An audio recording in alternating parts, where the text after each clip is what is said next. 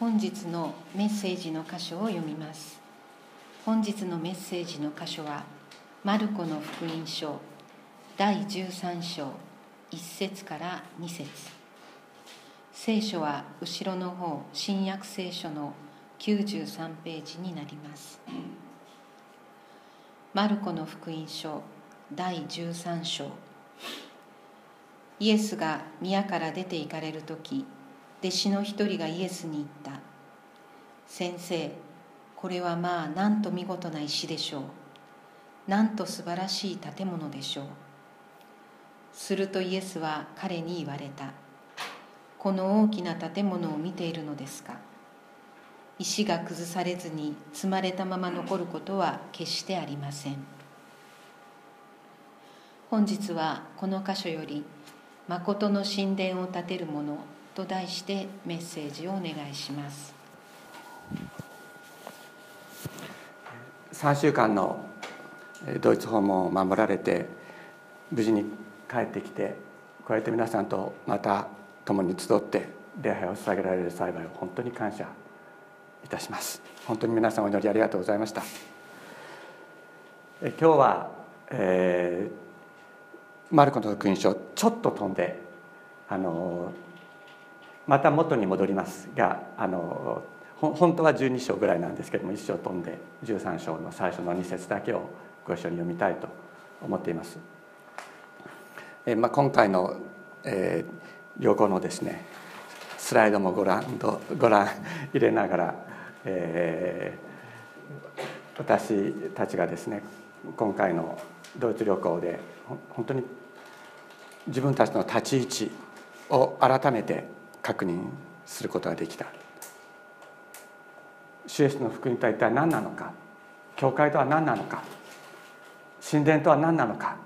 ということを改めて教えられて帰ってくることができたことそのことを皆さんとご一緒に分かち合いたいと思います。まずですね私は一番最初に、まあ、フランクフルトにからドイツに入ったわけですけれども一番最初にですねビッテンベルク教会ですね、えーと、にあの行きました。このビッテンベルクの、えー、教会というのはルターが95か条の帝大を、えー、貼り付けたと言われるその門がある、えー、教会です、えー、ローマカトリック教会があのいわゆる免罪符を打ってですね教会の財政を立て直そうとしていたその時期にあって本当に人に救いを与えるもの罪の贖いとは一体何なのなのかということの質問状質問状というよりはこのことについて一緒に議論しましょうというそういうあの誘いお誘いだったんですね。でそそして、まあ、よくですねビッテン、えー、ベルク教会の縄文にそれをこうやって怒りを込めて打ちつけたみたいなことを言われることが多いんですけれどもそうではなかったようです。実は神学者たちがこのことについて話し合うための掲示板に貼った。ビッテンベルク教会のその縄文というのは掲示板だったっていうことなんですね。そしたらそれがですねルターの思いを超えて動いた。それが実際のところであったということだそうです。まあ、中にはですね実際にあのそこに貼り付けたというのは後世の、えー、脚色だという話も中にはあります。まあ、ど何が本当なのかは私は分かりませんけれどもルター自身はローマカトリックに対して一対をあの浴びせかけようと思ってやったことではなくて本当に人を救うものとは何なのかということを神学者の皆さん集まって共に議論しましょう。ということでそこから始まった。それが当時の、えーまあ、社会状況ですね。あのドイツの中での、えーと、諸侯たちの力関係。そういうさまざまなことと相まって大きな社会運動となっていった。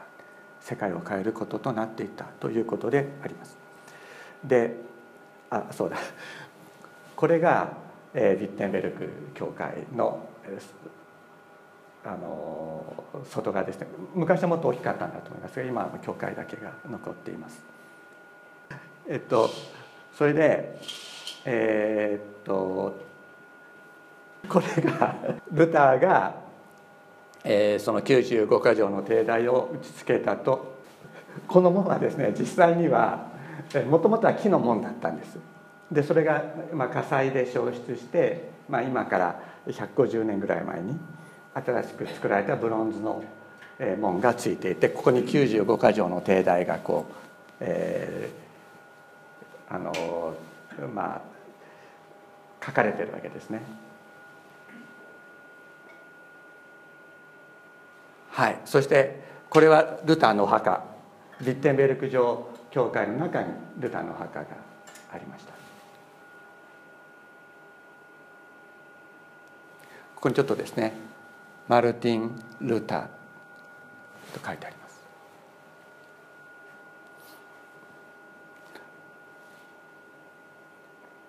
でこれがなその中なんですけどあのカトリック教会と何が違うのっていうふうに思いませんか？これプロテスタントの教会なんですよ。ルター派の教会。不思議ですよね。非常に不思議な不思議でした。もうカトリック教会と何が違うんだろうかというぐらい聖人の像もあったりしてですね。あの非常にあのちょっとミックスされたような感覚があったんですけれどもおそらくルターはその聖書と格闘するそのことに非常に多大のエネルギーをあの注いだ人でそしてあのその礼拝堂をどうするかということに関しては触らなかったんだと思うんですよね触らなかった。でまあ言うならばそのことによってその感覚的なところは集まってくる人たちの感覚的なところは壊さずに教えのところはしっかりとあの聖書に戻るということをやったのではないかと、まあ、このようにあの私は感じました。こういうふうに聖人の像があったりですね。十字架に貼り付けになったキリストの像がここにあったりと。まあもう本当に見た目カトリック教会と何も変わらなかったです。でこれがですねあのヘブライ語聖書。これ一冊いくらぐらいすると思いますか？一冊ですね牛2頭。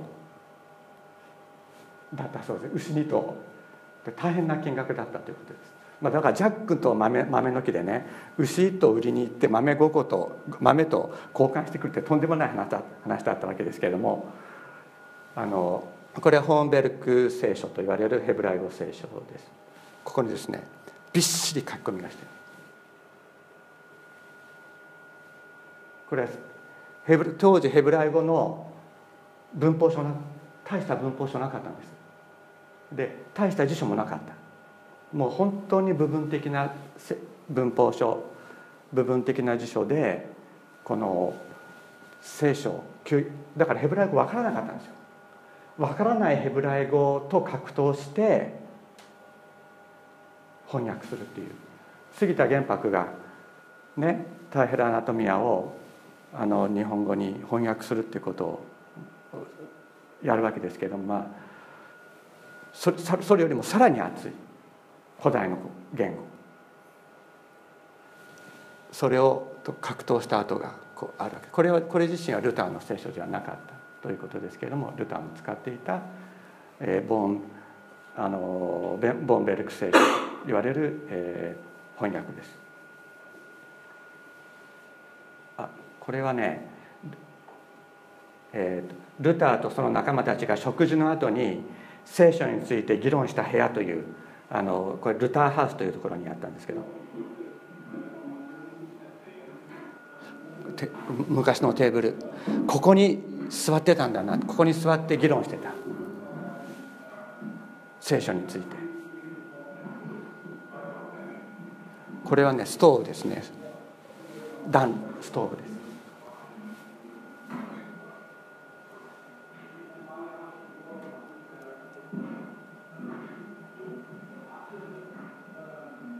いっぱいこう豪奢な装飾がある教会堂よりもですね こっちの方が心打たれるものがありました。ルターはここに座って議論してたのか。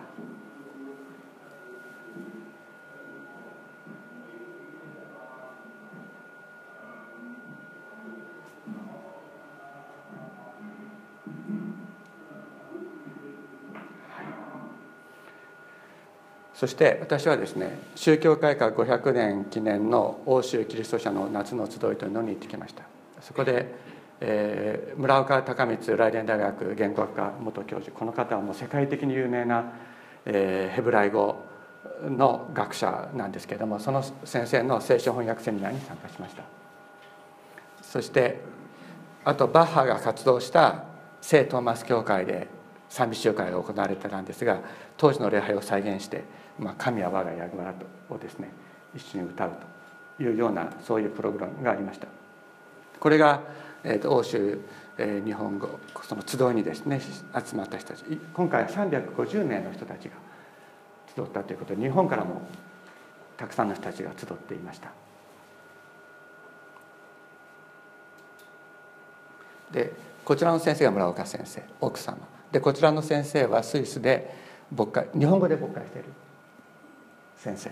でここちらの方は、えー、丹下那さんと同じ教会の方です。朝の蒼天祈祷会の後の、えー、祈り会。祈りのグループで一緒になった方々です。でこの先生が村岡先生。直接お話しできるだけでももう本当に光栄というそういう先生なんですけど、まあ、ちょっと話はそれますがこの村岡先生は第二次世界大戦の時に日本が東南アジア諸国に対して行った、えー、行為について謝罪をするその働きのためにですねあの自腹で手弁当でその東南アジアの諸国の進学校に行って、えー、聖書ヘブライ語を無料で教えるという活動も数十年間こう続けてこられている方です。でこれが聖トーマス教会正面横中で聖トーマス教会っていうのはあのさっきのビッテンベルクの教会もそうなんですけれどもこの聖トーマス教会はもともとカトリックの教会として建てられているわけですよね。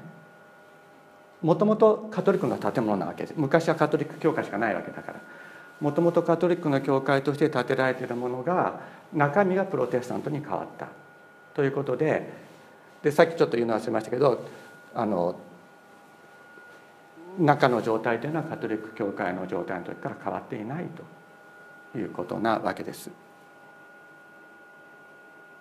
でこれはパイプオルガン。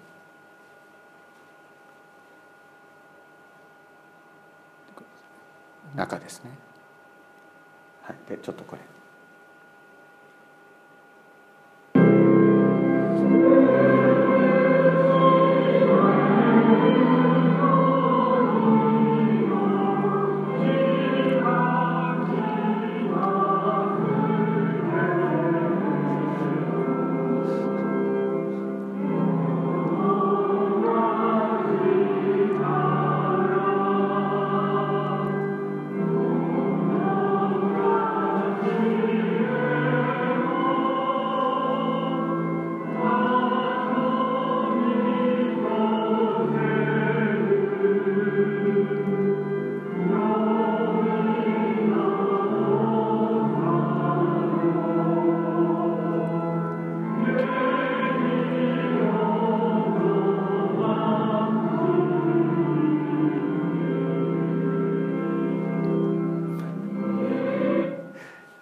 隣の方がお二人ドイツの方だった。ドイツのその人たちはドイツ語で歌ってて日本人は日本語で歌う。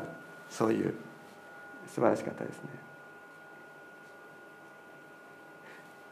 でケルンの大聖堂を見に行きました。私は中学校か高校の時の社会の教科書でですねケルンの大聖堂の写真を見て一度でいいから見てみたいというふうに思ってたものです。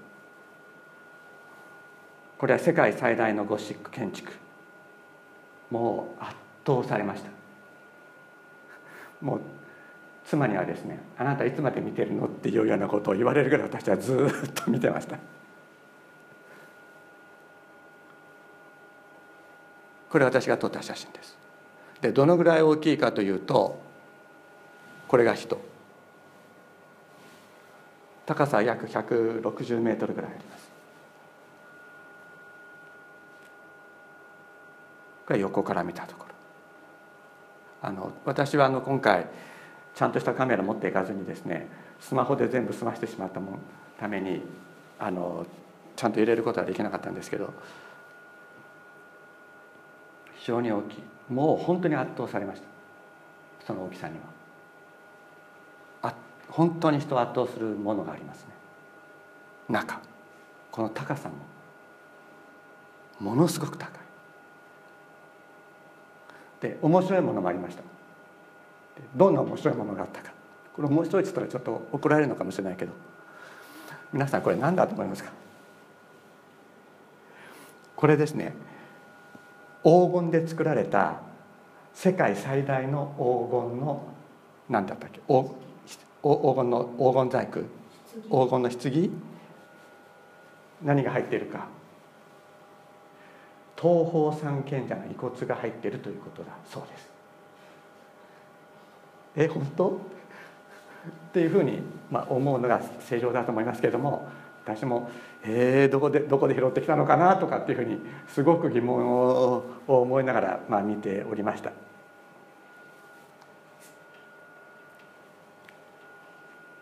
まあ、他にはですね、えー、フランクフルトの大聖堂っていうところには首都バルトロマイの骨があるっていうんでそれをあの飾ってあるというか収めてあるところもあったんですけど本当かしらっていうのがまあ正直なところではありましたが、まあ、まあそれがあのキリスカトリック教会の伝統であるということであるようです。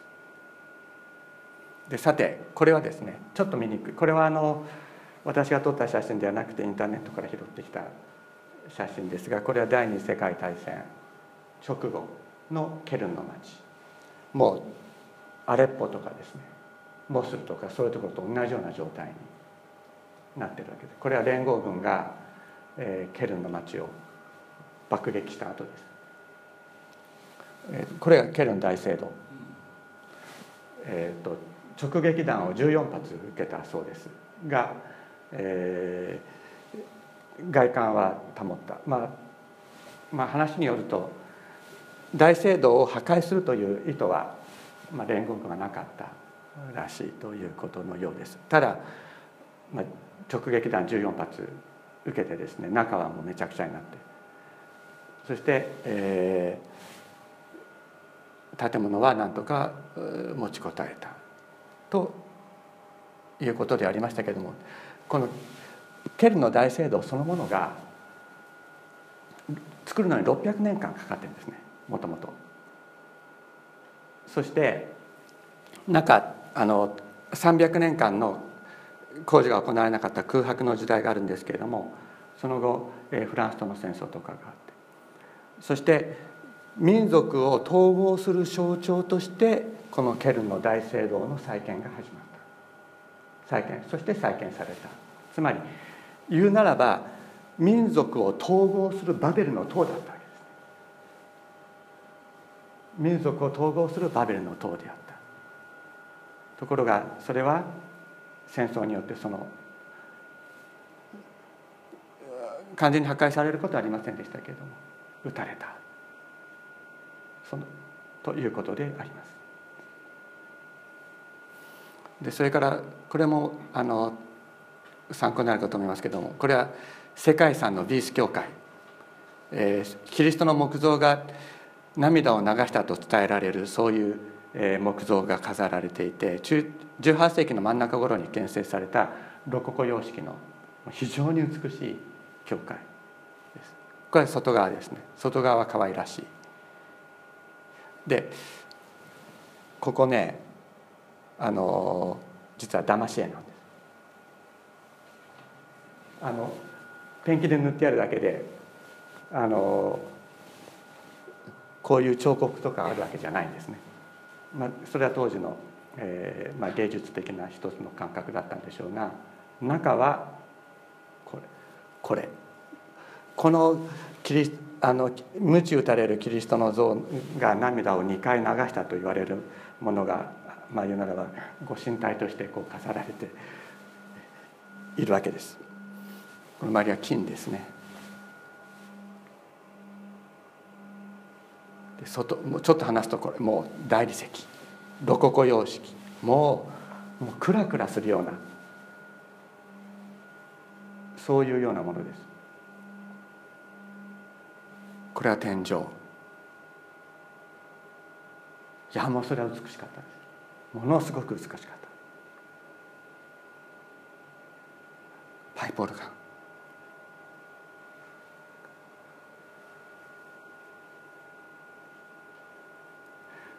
でそうして、えっと、ミュンヘンに行った時に聖ミハエル教会、まあ、ミカエルですねミカエル教会というところに行きました。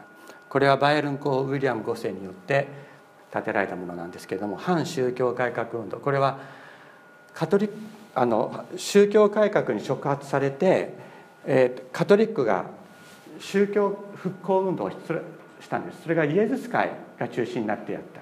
で日本にイエズス会の人たち宣教師がたくさん来てますでしょ。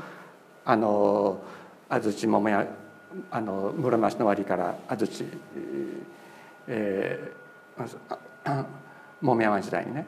でそれはその宗教改革に、まあ、抵抗するというかそれを受けてカトリックの方でも覚醒運動が起こった。でそれを推進するために建設したんですがまあ教育のためにも用いられた。だけどそれはあまりにも金がかかってですね国家銀行を破綻させたというほどの建物をこのバイエルン公ウィリアム5世は作ってしまったわけです。作ってしまったって言ったらよくない。作ったんですね。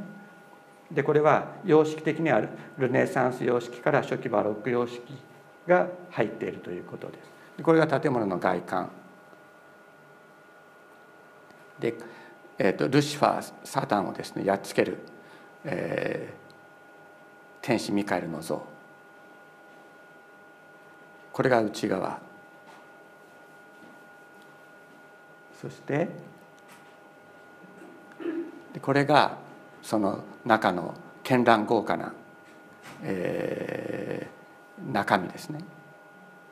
中。非常に金がかかってる。国家国家財政を破綻させるほどのものを作って作った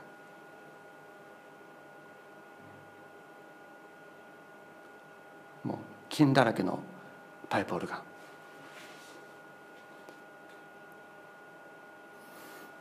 まあこういういろいろなあの教会を見て回ったんですけれども私自身が最も心にあの迫るものを感じた。それはビュールゲルザール教会っていうさっきの聖ミカエル教会のすぐそばにあった本当に小さな教会。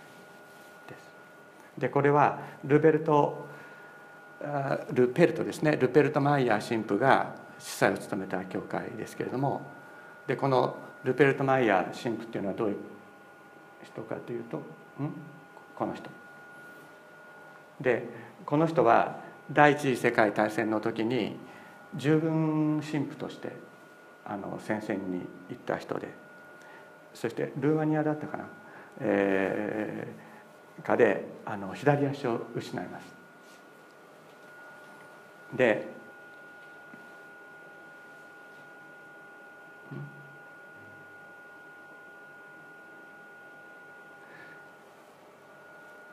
でただこの人はですねナチスの危険性を初期から指摘していた。そしてナチスが力を持つようになってからはナチスがですねこの人に公の場で語ることを禁止するんですね。福音を語ることを禁止した。でところが彼はそれに屈せずに語り続けるまず最初に逮捕される。そして監獄に入れられるわけ。ですで解放されて出てきたらすぐにまた説教してすぐに捕まって。っ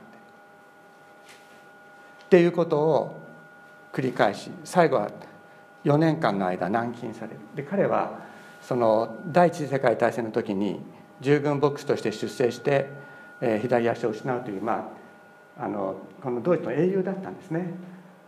だからその英雄であったためにナチスもこの人を殺すことができずにあの生かしてとどめを置いておいた。ところが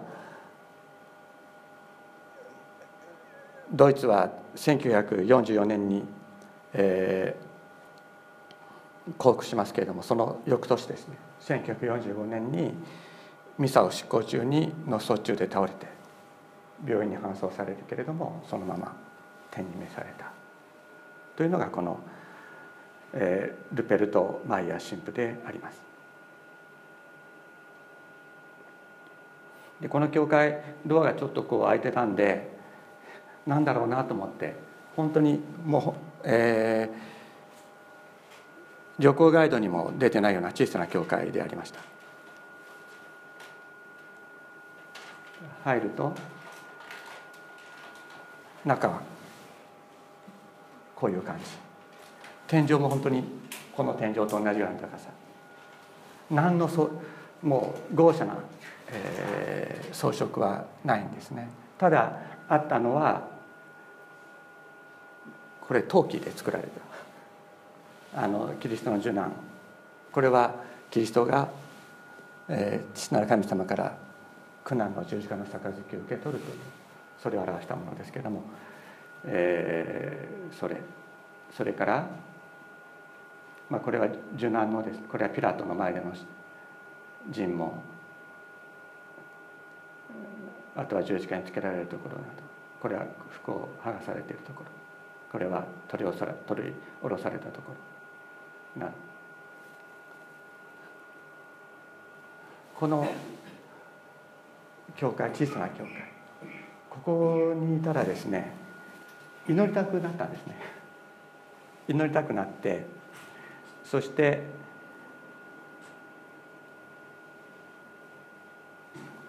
このち本当に狭い小さな礼拝堂のここに座ってしばらく祈りました。そして神様どうぞこの教会とここに集う集まる人たちを祝福してくださいというふうにしばらく祈って。そして帰り際にあのパンフレットがあったものですがそれをちょっと買い求めて読んだらルペルト・マイヤー神父がどういう人だったのかということをそこで初めて知りました。ここでこの小さな教会天井の低い装飾のほとんどない真っ白なその教会の中で語られていた。もの。そしてナチスに屈せずに語り続けた。ルペルト神父のマイヤー神父の祈り。それを受け継ぐ人々。の祈りがここにある。なぜ僕たちここで祈りたくなったのかその時は分からなかったけれども後で読んだ時にああマイヤー神父と共に戦われた主イエスの御霊が私たちを導いてくださってここで祈りを捧げさせてくださったんだなというふうに思いました。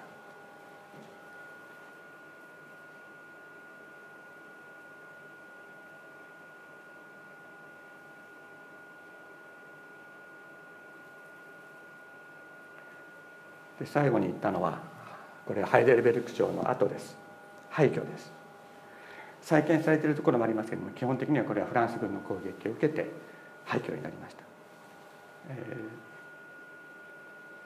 ー、30年戦争ですね。でフランス軍もそしてこれ全部廃墟の後。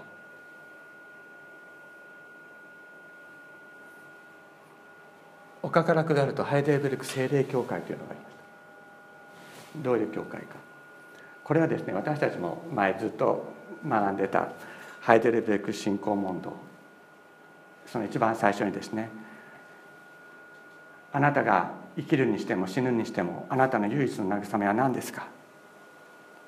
という問いに対して私が生きるにしても死ぬにしても私の真実の救い主イエス・キリストのものである。私がその方のものであることが私にとっての唯一の慰めですと答える。本当に慰めに満ちた信仰問答書が生まれた教会。ここに神学者たちが集まってプロテスタント信仰の基礎を作った基礎の神学を作った教理を作ったのが作ったというか編み出したというかあの書き上げたのがこのハイデルベルクの精霊教会。です。でそのことまあここにですねあのここでハイデルベルク信仰問答書が作られましたというのがここに書いてある1563年にここでできたということが書いてあります。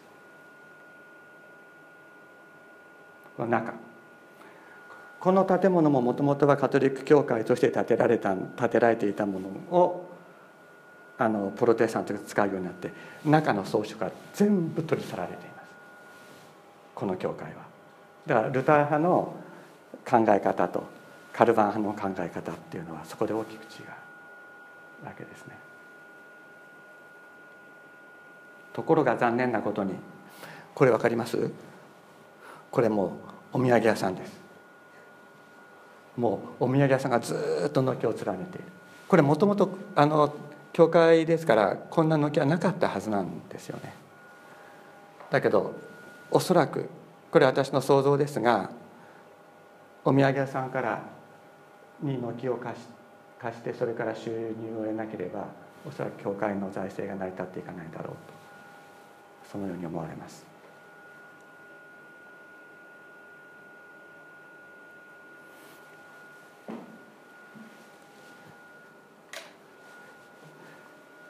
え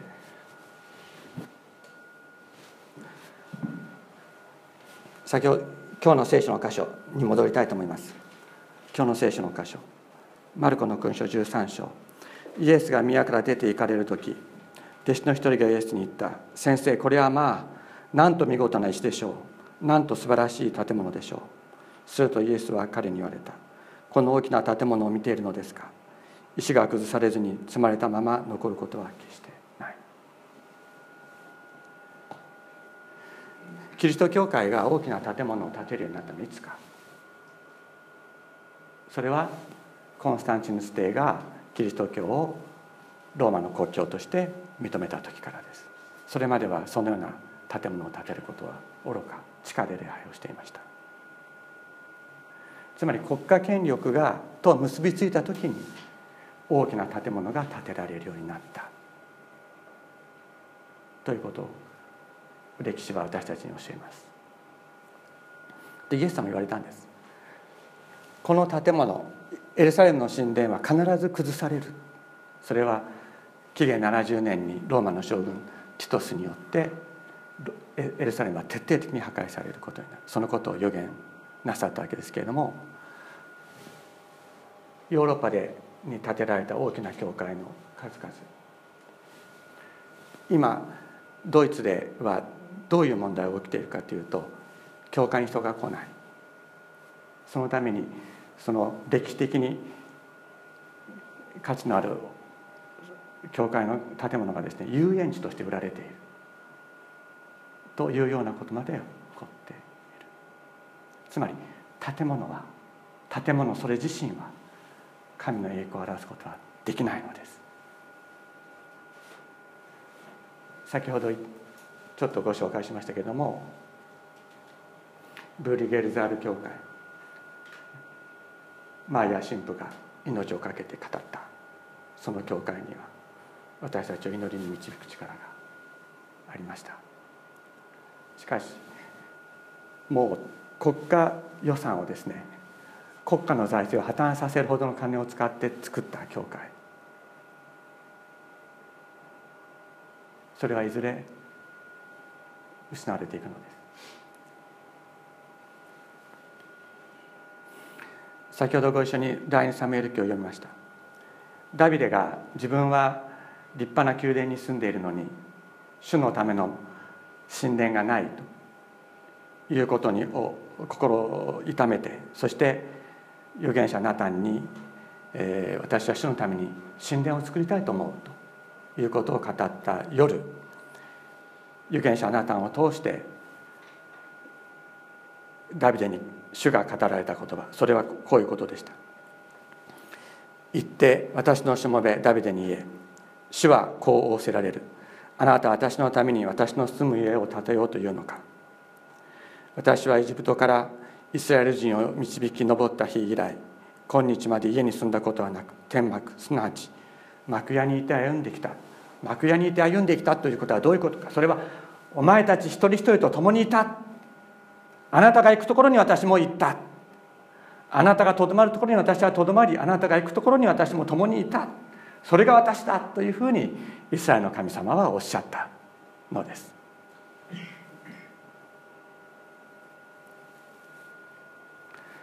私がイスラエル人の全てと歩んできたどんなところででも私が民イスラエルにイスラエルを牧せようと命じたイスラエル部族の一つにでもなぜあなた方は私のために杉材の家を建てないのか建てなかったのかと一度でも言ったことがあるかと主は教えられる。私のために巨大な神殿巨大な礼拝堂を作れと私が言ったことがあるかと神様はおっしゃるのです。そして主は言われました。さらに主はあなたにつける。主があなたのために一つの家を建てる。主があなたのために家を建てる。とおっしゃった。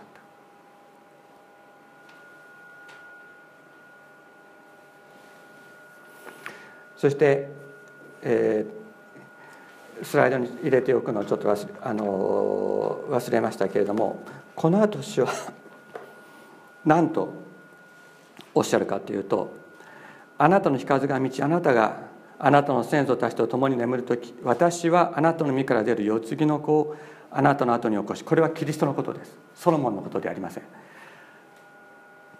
キリストのことです。メシアのことです。ですがあなたの後に起こし彼の王国を確立させる。彼は私の名のために一つの家を建てると。キリストが私のために一つの家を建てるとおっしゃった。それは何かというと建造物としての家ではないんです。建造物としての家ではない。イエス様おっしゃった。ヘロデをヘロデの神殿をですね。弟子たちあのヘロデのあのヘロデの神殿に関してイエス様はこう言われた。この神殿を壊せ。そうしたら私は3日でそれを建て直すとおっしゃった。そこでユダヤ人たちは言った。この神殿は建てるのに46年かかりました。あなたはそれを3日で建てるのか。しかしイエスはご自分の体である神殿のことを言われたのだ。イエス様の体が神殿なんだ。神の御霊が宿るものところ。それが神殿である。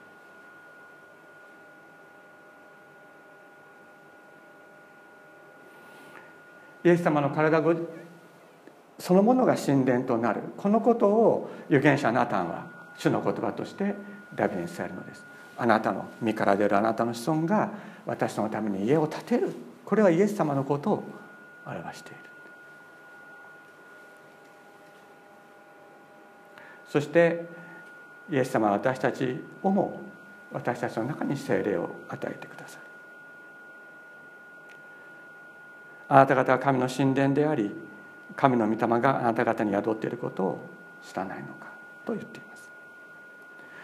このあなた方は神の神殿この神の神殿は単数形で書かれていますからこの集まりが神殿なんだって言ってるんです。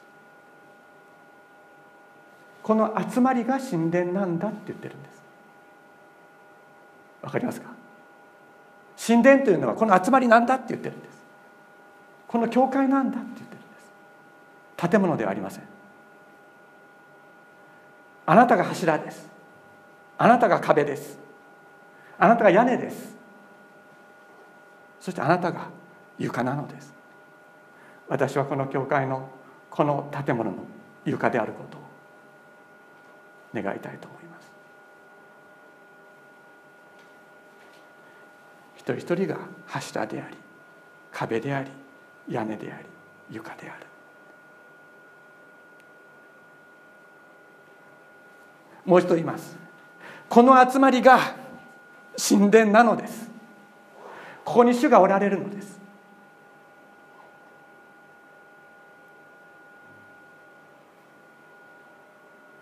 イエス様言われました。エルサレムでもない。あの壮大な神殿があるエルサレムでもない。またこのゲルジミ山のサマリアの神殿でもない。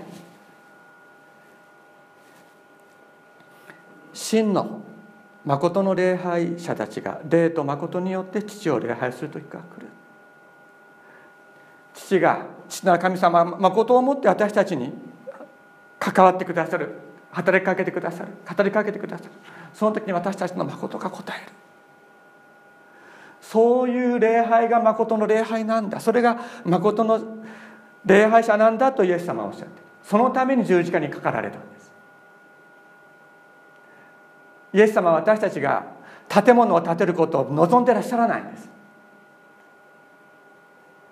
私たちがいるところで私たち自身が真の礼拝者となる。共に集まって祈る。それが神殿である。それはイエス様の御霊だけができることなんです。世の権力者たちは金を集めて建物を建てることはできます。だけど真の礼拝者を作り上げることはできないんです。それができるのはイエス様の御霊だ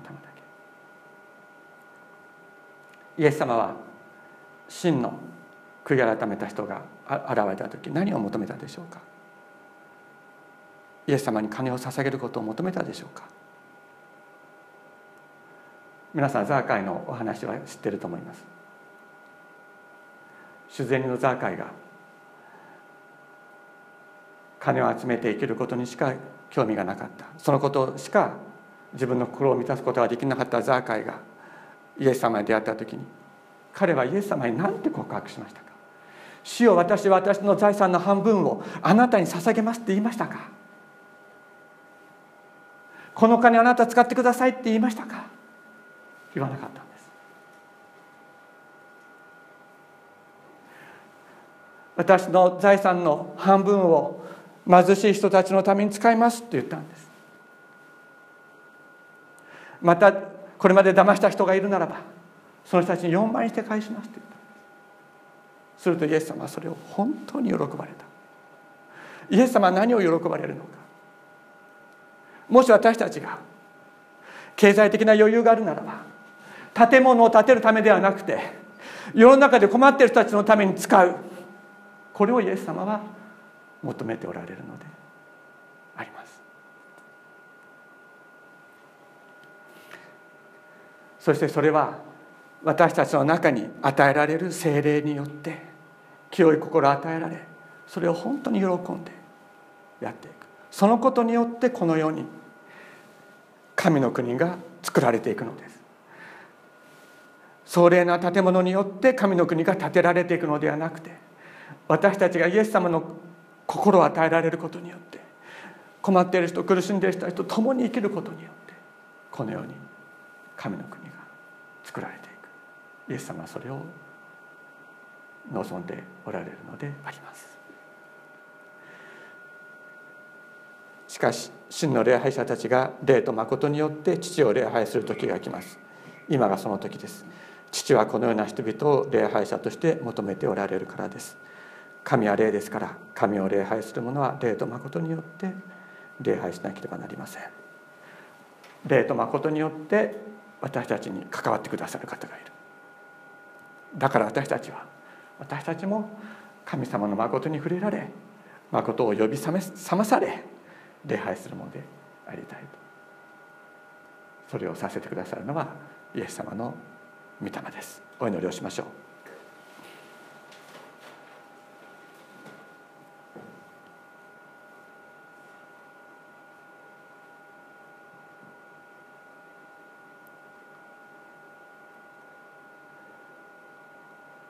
天のお父様。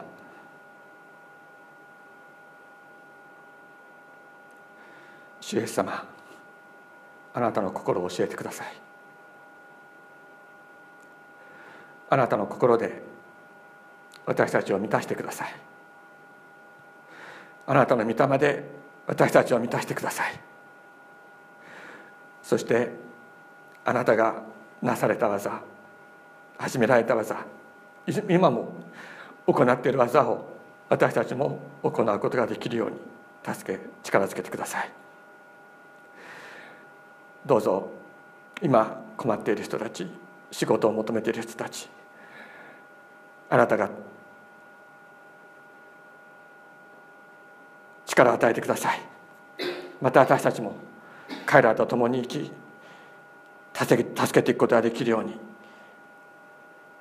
力づけてください。天のお父様